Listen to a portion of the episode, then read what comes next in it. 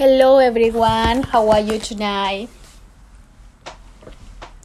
We are talking, we was talking a lot about what what we com I mean what, what what I take into the 2024 and what do I keep in behind. And there is another thing really really important to talking about it's uh what what's our goals of 2023 that we complete what do you complete in 2023? What goals do you complete on 2023? And how do you feel on that moment? What was the emotion that you feel? Share with us how or what was the moment or the more beautiful moment when you complete that goal. I would like to share something about me when I complete my high school diploma. I remember it was kind of hard to to do my test of math and I found a teacher who was my tutor my tutor and he helped me to completely uh, and do it.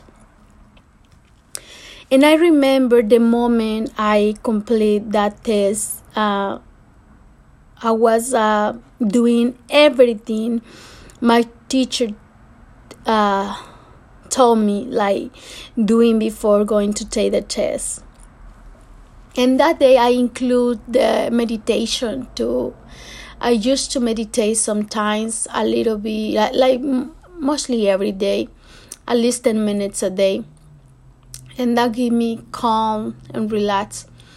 So i include in that time i include in the meditation on that day too and I went to make the test and when I finished the test, I just go back home.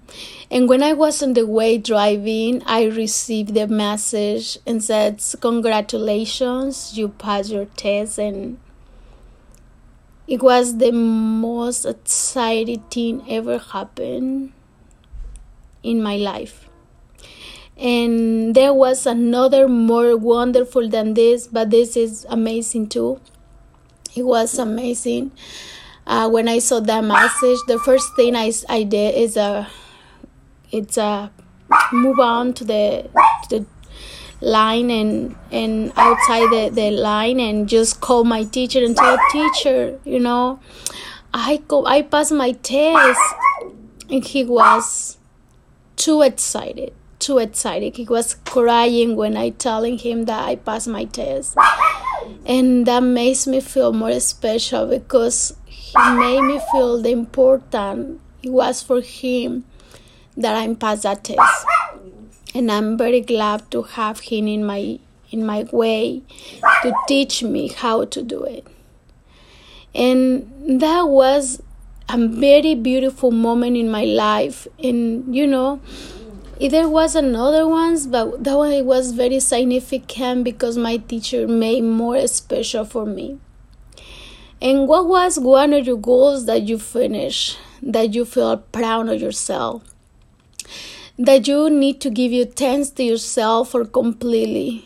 I'm really glad because i'm finished and i'm giving thanks to myself and i feel proud of myself too because that was a big step that i crossed you know when i was a child like 14 years when i finished my sixth grade i remember that i told my mother mom i would like to go to to to school to middle school. And she said you know you don't have to go you don't need it. You are a woman. And i said why? I really want to go. I remember that all night i was dreaming a big ocean that I could not cross because my all my my uh, my partners from school crossing the ocean said me.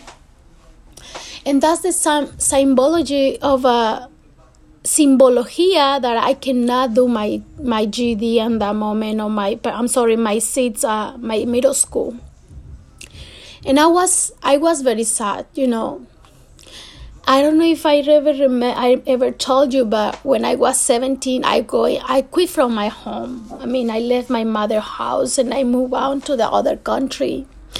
I remember I was 17, almost 18, and I was alone in myself, uh, I started doing the middle school for adults.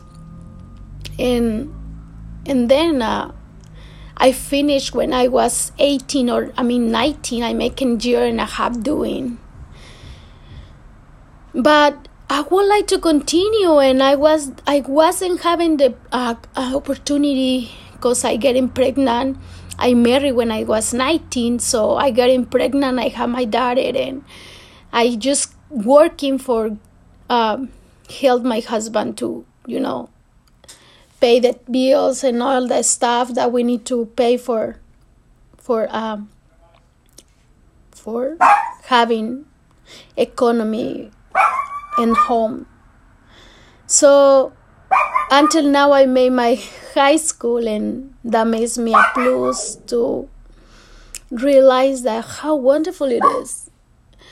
Uh, uh, and let me tell you something. I growing with the mind thinking that if I have a education, I have a I have a value. But I just realized that, that that is not true. We are have value no matter how high is our education. Our education do not make the person who I am, you know. Actually my, my education mostly of my education it's uh is based on books. I am reading a lot and all I know is related is uh is related by books. I, I was reading different kind of books and made me open my mind and knowing how is me myself right recognize myself and all that stuff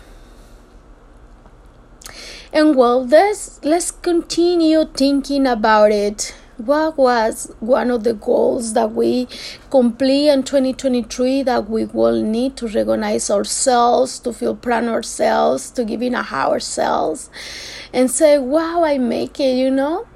If you didn't make any it's okay. I mean probably this year is going to be better for you when you complete. Start with small steps planning what you want to be dreaming. Dreaming but at the same time made them happen right? It's not just dreaming. It's a uh, it's made them happen too. It's uh, working for making that dream came true. I remember when i was doing my my test obviously i i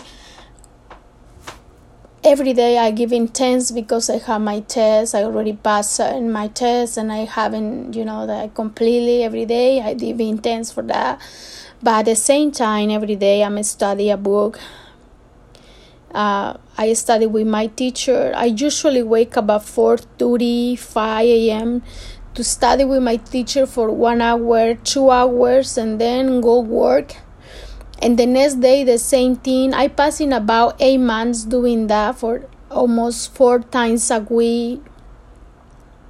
And the dreams can, can can come true if you believe it in yourself. Is one of the other things. Believe in yourself is the main point. If you believe in yourself everything everything can happen. Because you're going to believe and you're going to make it and the universe is going to support you to conclude in your life.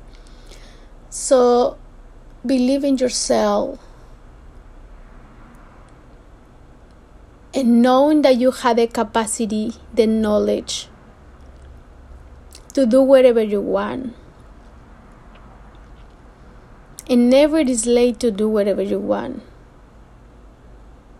every day is a new start every day is a new opportunity to be better. And it's not just to be better for others. It's to be better for you you know? It's, it's not just uh, to make feel better to others or to give a good face to others just because for they feel good. No giving to your good face to yourself. Make you feel better to yourself. Be first.